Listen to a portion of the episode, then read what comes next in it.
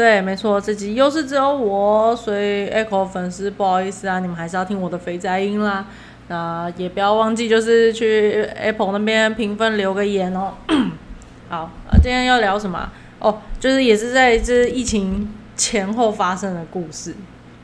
就是哎，我要讲之前，我要先解释一下，就是我家也是有人做直销，没错，这是我想要聊的是一个直销故事。我家也是有人做直销，啊，我有些朋友也是在做直销，所以我再加上就是我爸妈在我很小的时候就一直在做直销，所以。我对直销一直都没有那种排斥的心情的那种感觉，就是觉得就是一个工作这样。但是当然，就是像每个行业一样，为什么有些人对直销啊、对保险很敬而远之？就当然就是因为有一些，当然是因为因为有一些就是有一些人就是在做这个行业的时候的一些处理方式，让其他人就是觉得很不喜欢嘛。这种感觉就像是那个啊，就是前阵子那个什么综合方糖镜哦。就是那个没戴口罩，哎，他口罩没戴好，随便啦，反正他就是在那个全家那边跳来，在那个门那边跳来跳去。后来他被采访的时候，他就模仿那个啾啾的动作，这让我们超火大的，因为一就是你你你干嘛侮辱我们纠纷啊妈的！就是而且外人外界的人又搞不清楚，就是啾啾啊什么，就觉得啊就是动漫这样，所以又更加觉得说，哦，你们仔仔好像都是怪胎，我就觉得哦，哎，是不是有点扯远了？所以就是反正就是。每个圈子都会有这种害群之马啦，然后可能也是因为这些人，或者这些人也很多，呃，随便，反正就是就是像直销保险都会给人一种很，哎，我不太敢靠近他的感觉。然后今天要讲的就是我同事他发生的事情，然后因为我觉得很好笑，然后也想到就是因为我们家就是做直，我们家之前就是做直销，然后再加上我之前也有遇过，就是。我大学的学妹就是找我要聊直销故事，我想说先讲完我同事这个故事之后，我再讲那个。就反正就我同事他早上就传一个对话给我啊，就说他认识十几年的那个朋友啊，就很异常，就是很积极的要约他出去，就一直问说，就是诶要不要见面啊什么。但我同事说，其实他们本来就蛮算是会约出去，所以他没有觉得哪里怪，只是就觉得说，嗯，怎么那么频繁的要约？他就有给我看他们两个的对话，然后对话内容大概就是写说，就是他就跟我同事说，嗨，我最近在评估一个电商，我觉得还不错，但我不知道适不适合自己啊，啊，要不要帮我花三十分钟听听看内容？结束后我们会送你小礼物。啊，我同事就是把这个讯息贴给我，就问我说：“你你有没有觉得这个这个是直销吗？这个该不会是直销吧？”就是就问我，我就跟 我就跟我同事说：“这一定是直销的啊，而且说他是电商，应该是东差直销吧？就是现在一个他明明就他是很有名的媒体公司，诶，这样很明显了吧？东差媒体对，然后他现在就是有在做直销这样。我说他会讲电商，应该是吧？”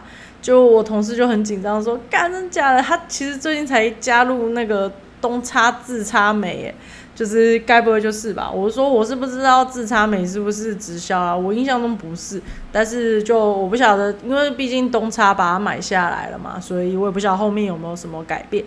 然后，而且我就跟我同事说：‘你不觉得他的词超怪的吗？你看他一开始说我最近想评估一个电商，我觉得不错，我不知道适不适合我。’”但最后又跟你说，结束后我们送你个小礼物。我说明明都是我，为什么最后变我们？你不觉得仔细想想很恐怖吗？然后 我同事就越讲越害怕，就说真假怎么办啊？我这个礼拜五跟他有约，我现在超害怕的，该不会来一票人吧？我说你们约什么？然后说还没有决定诶，不然约吃火锅好了，就是很吵的地方，就是应该没办法聊直销。我说可以啊，约火锅或约热炒店啊，就是吵到不行。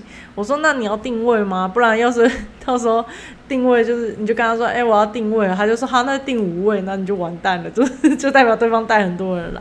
我同事就有一点紧张，因为我同事算是一个人很好，然后脑脑波有一点弱的人，他就有点怕自己会因为是朋友，然后就有点不好意思拒绝他。但他同时也觉得说，他们是这么好朋友，朋友应该不会推他吧？我是说没有啦，就是直销这个只是我猜，因为我真的觉得对话真的太像直销的开头了。我说，而且就算是其实也没差啦，因为我觉得直销也也对直销，我觉得不用那么避而远之啦。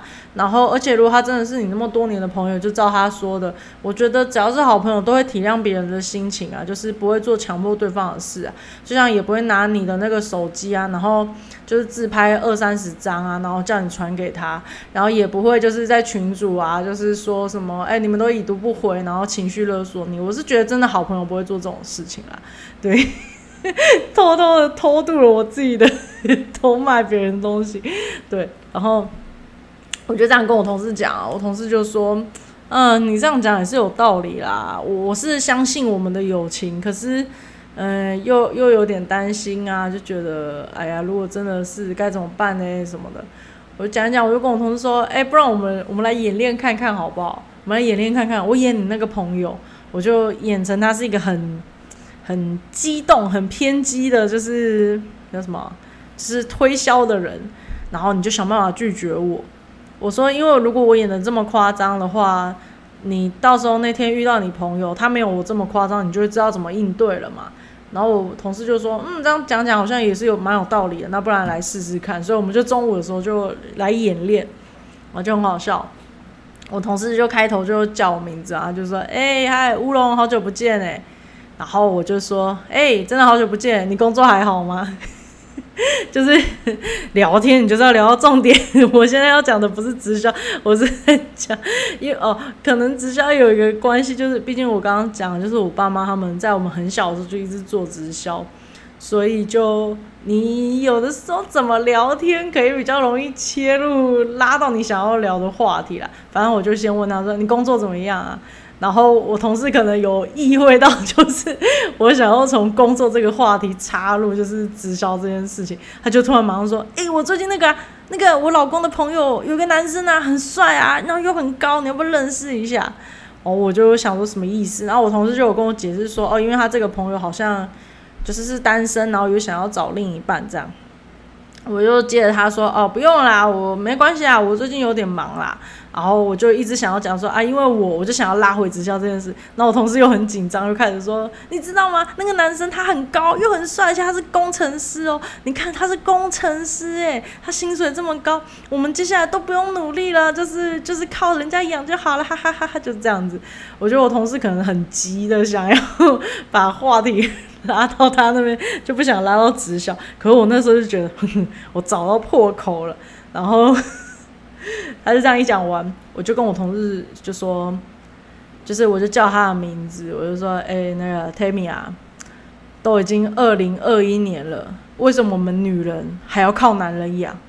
然后我同事吓了一跳，然后就说，哎，不是，我只是，我只是想要表达，就是我想要把话题拉开直销，但我就没有想拉让他拉开，就是他已经要脱离这个演戏，但我没有要脱离，我就跟他说，你还要靠别人养吗？你还在领死薪水吗？你还要当奴工吗？那我同事就一直解释说，不是不是不是，我你你哎乌龙不是我我只是要那个，我只是要把他这个话题扯开那个直销而已。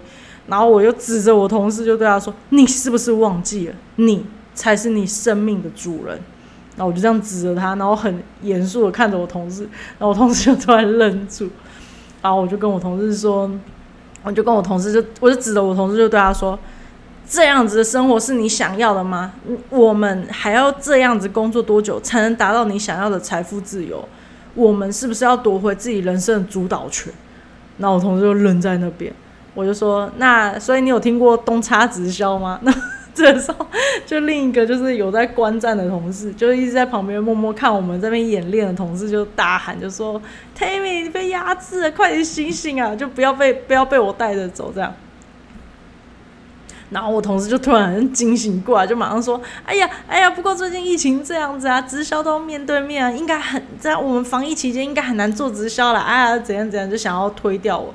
我就马上接着说：哎呦，Tammy，现在跟以前已经不同啦，我们每个人都有手机啊，我们只要加入我们的这个赖群组啊，然后我们就可以沟通啊，订货全部都在这里讨论哦。而且你如果输入我专属优惠嘛，我就一直逼近他，然后我同事就开始啊啊，可是那个防疫啊，然后什么就。就慌张了，然后我就说啊，说到这个防疫啊，其实我们公司有推出这个干洗手，然后我就假装从包包里面拿出一个东西，因为我们在演练嘛，其实根本没有东西。我拿出一瓶空气给他，我就说：“那我们这个这个牌子，我们这个公司推出这个干洗手真的很好用，你应该试试看。”然后我同事就一直啊，不要靠近我啊，我现在防疫。他就整个整个一个慌张，然后我就一直说：“哎呀，没有关系啊，就这么多年朋友来这罐，你先试着。”我就是把那个空气塞到他手里面，然后他就在 一直尖叫，觉得真的是太好笑了。就是我同事在旁边也一直在那边笑。我回家跟老徐讲这件事啊，他也是说，你该不会其实很适合当业务吧？就是你你是会被设计耽误的业务。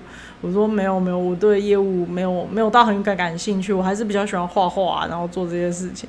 反正就这件事，然后我觉得非常的有趣。然后就后来，然后后来我们来讲一个后续，因为这件事情是在防疫之前，大概五月五月几号还是四月底的时候发生的啦。然后他不是说他要跟他朋友见面吗？他就很紧张。诶，结果现在因为疫情的关系，所以他们就不用见面了。所以因为有人有问我后续说，后来演练的结果怎么样？就结果就是他们现在也不会见面，所以也不知道会怎么样。然后我同事是松一口气，因为他觉得就是就是他不想跟他朋友聊直销。但是我当然也是说，我是觉得不一定是啊，但是只是看他们的对话，我是觉得应应该九成应该就是。所以就这样，恭喜我同事啊，就这样逃过了一劫。然后我接下来要分享的是我自己的故事啊，就是之前忘记工作几年了，有一天有一个学妹，大学一个学妹，我们到底算熟不熟？其实蛮妙的，我们在网络上比较有互动，我们现实比较就是还好。不过其实现在人也都是用网络互动嘛，所以也还好。然后就他就突然密我。就说，哎，学姐好久不见，要不要出来吃个饭？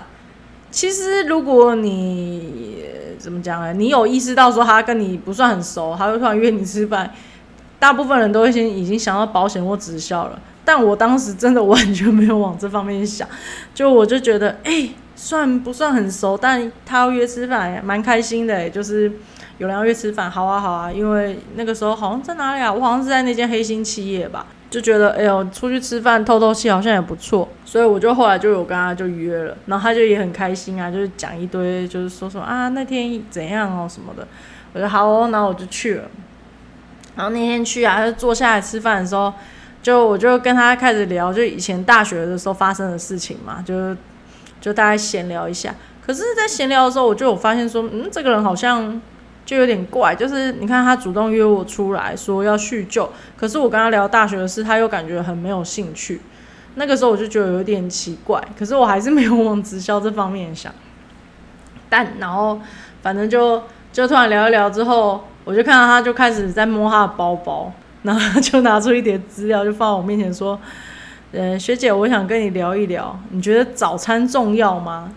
然后他一讲你觉得早餐重要吗？我就立刻笑出来。就要我一笑出来，他就就有点紧张，他就说：“呃呃，学姐，我我你嗯，就反正他就想要解释说，就是呃，他是就他是哎，我直接讲就好了，他就是安利啦，对，就是我爸妈做的那间直销。然后他就说，我我就安利啊，你不要觉得这个是怎么样，这个是什么什么什么。那我就一直笑，他就一直跟我解释，他一直解释，一直解释。我终于停下来，我跟他说，我不在笑你，我我也不在笑直销什么什么的。我笑的是，因为你讲的这些东西都是我从国小听到现在的东西。他就突然说：“哈，什么意思？”我说：“诶，我只是听你讲之后，我才发现说，诶，他们，诶，是你是同，就是呃，大家应该知道，就是直销都是，比如说一个上线，然后下面这一条可能都是他的组织线啊，然后什么什么，每一个人带的下面的组织这样子嘛。”我就想说，是他是跟我爸妈他们是同一个上线吗？还是什么？就是怎么？诶，我不是说全部人哦，但是我那时候听我就想说，怎么 SOP 都一样？而且我爸妈做直销是我国小的时候，是我现在已经三十几岁了哦。可是我学妹那时候找我的时候，我才二十几，就刚毕业。我那时候想说，怎么过那么多年都没变？所以就一模一样，都开头先问人家觉得早餐重要嘛，然后。我就这样跟我学妹讲，我学妹就突然有点愣住，就说：“啊，诶，嗯，学姐，你有你你也是安利的吗？”我说：“哦，我爸妈就是做那个安利啊。”然后我就讲了一下我爸妈的那什么，那叫什么位阶等级等级好像是等级，就是他们等级都是取一个很很屌的名字，就是什么翡翠啊、红宝石、钻石、呃皇冠，然后什么什么，就是越上面你的你的宝石越璀璨这样的感觉。就我就讲了我爸妈的慰藉，然后就倒抽一口气，因为可能对他来讲很高吧。可是我我不晓得，而且再加上我爸妈是那个时候有做，但后来他们就渐渐就没有什么在弄了。但现在好像又有在做吧，我不是很清楚，我要再问一下。然后反正我同事我学妹就就有点就是 没有想到那个就是学姐你爸爸妈妈的。就是等级是这么高的，我说对啊，我说所以我说啊，没有想到，我说哎呀，真是其实我有点难过了。我就跟我学妹说，哎呀，我以为只是叙旧，没有想到你是要跟我聊直销。然后他就是在那边，他有点 有点像是小孩子做错事，他就一直想要跟我道歉。可是我是觉得没有什么好道歉的，我也没有生气，只是有一点点觉得有点小 sad，因为我是真心的觉得是来叙旧。就最好笑的是，就是就是他是要推我直销，然后他就开始跟我聊说：“那你觉得这个怎么样？”我说：“我觉得不错啊，可是我觉得不是每个人都适合做啦。然后而且我也跟我学妹说，如果我真的要做，我就加入我爸妈那边就好啦。我加入你这边干嘛？你是一个，我就说我就讲白了，你就是一个才刚开始做了，你又没什么资源，然后你的位阶又没有很高。我跟着我爸妈，他们的人脉又广，那我当然是跟着他们，不是对我比较好吗？”然后学妹就很尴尬说：“对啊，你说的没错。”然后就突然就讲完，然后就现场就一片安静。我就想说，该怎么那么尴尬的？现在该怎么办？是要走吗？还是怎样？然后突然学妹就抬起头来就说：“那学姐，你可以听我讲完我的那个 SOP 吗？就是他的一一系列的那个推销的流程。”他说：“可以听听看，就是我们哪些地方要修改，还是怎样？”我就看他就很可怜的样子，我就说，因为反正都出来了嘛，那我觉得他好像也没有想要聊我们以前发生什么事。我说好啊，没有关系啊，我就听你讲。然后他就看着我，然后就用很可怜的那种像小狗的那种眼神，然后就看着我说：“学姐，你觉得早餐重要吗？”我就心想，这个刚不是讲过了吗？你的 SOP 也过得太，也太，你你你也太太认真吧？这个根本也不是认真，就是你也太守规矩了吧？就是刚不是讲过的东西，那我就想说，好吧，他一定要照那个流程，那我就陪他，我就回他说重要，然后他就露出了一个笑容，就开始跟我讲后续的东西。那我就一边听一边想说，哎哎，该不会真的是同一个那个吧？因为我记得别人的讲法好像有点不一样，可是我怎么那么？就是就听他讲那 SOP，就几乎跟我小时候听到的几乎一模一样。那听一听，我就忍不住问他说：“你是谁的下线？”他就讲了一个名字，然后我想说：“哦，我是我没听过的名字。”然后就聊一聊之后，我就问他说：“那你知道？我随便讲一个名字好了，我就比如说你认识乌龙吗？”我就说：“那那你知道乌龙姐姐吗？”我就很顺的讲一句说：“那你知道乌龙姐姐吗？”就我学妹就一脸震惊的看着我说。乌龙，你说乌龙老师吗？那我就咦，然后就开始讲讲，他就说乌龙老师他超厉害的，什么时候他就开始就是一直称赞这个人，然后我就想说咦，然后我就问他说那那你知道我随便讲一个名字啊，就 A 口好，我说那你知道 A 口阿贝吗？我学妹又眼睛又睁更大，然后就说 A 口 A 口双钻石吗？这种感觉就像是，就是他眼中的那种超强的那种，就是武林人士那种已经很强的门派掌门啊，然后很厉害的高手，然后都是那种好像是我巷口的叔叔阿姨阿伯那种感觉。因为毕竟我爸妈就是做这个做很久，所以这些我刚刚讲什么？这些钻石啊、老师啊什么，就是我们小时候都很常相处啊，所以都是比如说跟我一起玩游戏的人啊，就是小时候可能去他们家，然后大家会一起玩家家酒或者什么，就是都是我叫叔叔阿姨啊、姐姐的人，就在他那边全部都是很强的支撑，然后我就说，呃，对，我就说你你认识他们吗？他说没有，他们很厉害耶，他们是。嗯，只能远远看着，就是比如说，就是安利有一个什么，有点类似什么表扬大会那种，就是一个活动，会有很多直销商到场。然后我刚刚讲的那那些阿姨啊，呃，那些老师啊、阿伯啊、阿姨什么的，我称为阿姨阿伯的这些人，就是会站在台上接受领奖，然后是很强的人。但对，就是他就说他们他们不是都是很遥远的人吗？然后我就看着我学妹，我说：“如果你需要的话，我现在可以打电话帮你问他一下。”然后我学妹就更震惊，真假的？然后什么？然后那一刻我就觉得，看我就是哎，好好强哦！就是我好像不知不觉认识很厉害的人呢，就是有一种莫名的感觉。然后反正我学妹就一直在问：“真假的？真假的？居然都就是都是，就是他心中的那些很强的大佬，对。”然后反正最后结局就是学妹就回家了嘛，然后我就有把这件事情跟我妈讲，然后我妈就觉得很好笑，她就就是我们讲的好笑都不是，就是都不是嘲笑那种，是觉得整件事情很很有趣。就有一天就刚好我刚刚讲那些阿伯阿姨啊、老师啊，就是因为他们就跟我爸妈很好嘛，所以他们就会来家里，然后来家里的时候又聊了一次这件事情，结果我就说，然后那个阿伯啊。就就说，哎，那不然你那学妹现在还有在做吗？就是可以跟她联络看看啊，搞不好我们也可以一起合作，就是整个带起来这样，因为他们位阶比较高嘛。我就说，哎，好像还有在做吧，不然我看一下。我就去查了一下那学妹，就发现，哎，她还是有在做安利。我就密了她，我就说，哎，嗨，那个，我就跟她说，你你还记得什么什么什么阿贝吗？就我刚刚讲的那个 Echo 阿贝。然后我学妹说啊，记得啊，怎么了？我说他现在在我家哦，就是他有想要问你一些事情。就学妹就开始真的假的啊，真的假的？就是一个很惊讶，然后说真的吗？真的吗？我就说不然你要讲电话也是可以，还是有没有什么联络方式？然后他就 我真的觉得很好笑啊，就是就是他就有点快发疯的感觉，就觉得哇，有一种就是他心中的神吧，然后。就是对，就在我家，然后坐在客厅，然后他刚喝茶，然后问我说：“哎，要不要就是可以合作方式这样？”那最后他们有没有合作我不知道，但是有有互相交换联络方式啊。然后学妹现在好像还是有在做安利吧，她做那么久，我是觉得应该是应该是做的蛮有心得啊，也希望她可以一直做下去。对，所以最后结论是什么？嗯。我觉得不会那么排斥直销保险什么的，只是就是看你适不适合啦。然后你也不要看别人好像在这个领域赚很多钱，就觉得哦，我来这里一定也能赚很多钱。我觉得有两个方式，也有两个原因，你可能不能赚很多钱。第一个就是你真的不适合，可能你的个性啊，或者是你的工作方式那些，你就是不适合直销保险这种业务类型的工作。还有第二个就是你把这个事情看得太简单。你就看到别人好像赚很多钱，然后一直出国旅游啊，然后嗯，就每个月就是收入很高什么的。但你有想过这些人牺牲了什么东西来换取这个的吗？我刚刚讲了，我爸妈从很小的时候就一直在做安利，我们几乎我跟我弟几乎都是很长时间都是只有我们两个人在家的，就是我爸妈就是好像晚餐放着，然后他们就会就出门了，然后到很晚很晚才回家。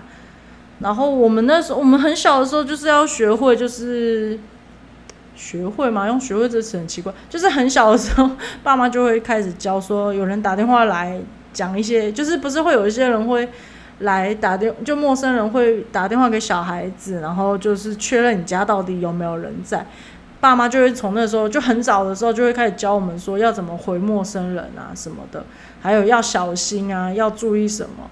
然后像我们也很小的时候就会煮饭了，因为爸妈都在忙嘛。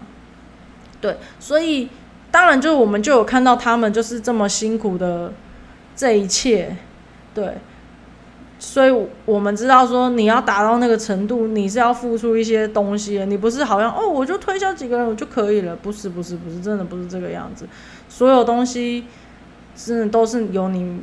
就是没有看到的那个辛苦的一面，然后你要有认知到这件事情，不是每个东西都，就是不要只看到别人成功的一面，然后忽略他背后辛苦的地方了。诶，怎么最后那么沉重啊？反正今天就是大概这样子，那就就这样子啊，大家拜拜。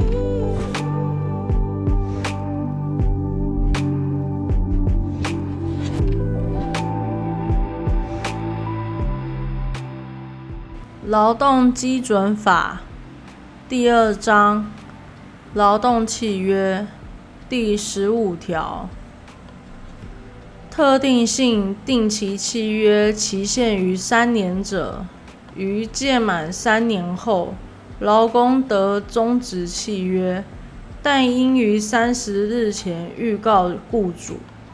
不定期契约，劳工终止契约时，应准用第十六条第一项规定，期间预告雇主。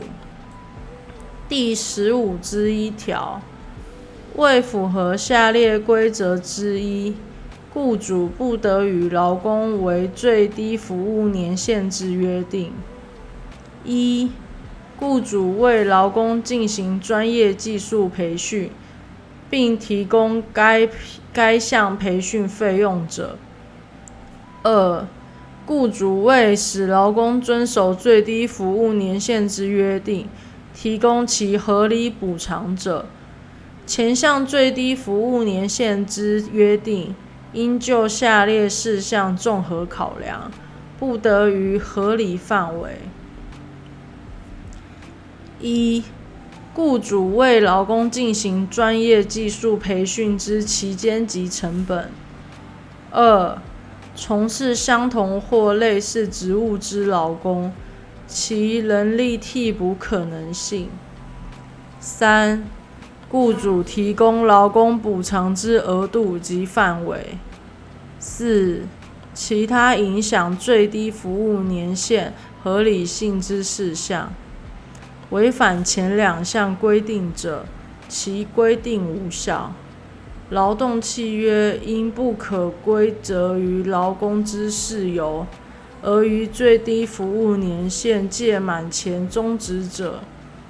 劳工不负违反最低服务年限约定或返还训练费用之责任。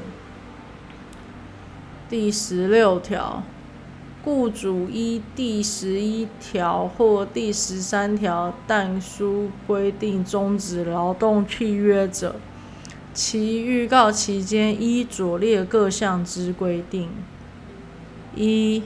继续工作三个月以上，一年未满者，于十日前之预告之；二、继续工作一年以上，三年未满者，于二十日前预告之；三、继续工作三年以上者，于三十日前预告之。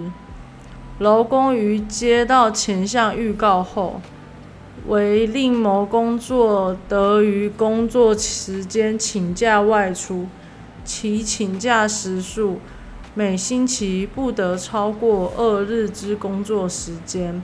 请假期间之工资照给。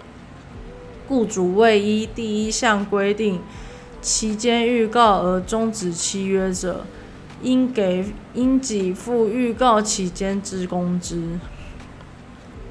第十七条，雇主依前条终止劳动契约者，应依下列规定发给劳工资遣费：一，在同一雇主之事业单位继续工作，每满一年发给相当一个月平均工资之资遣费；二，依前款计算之剩余月数。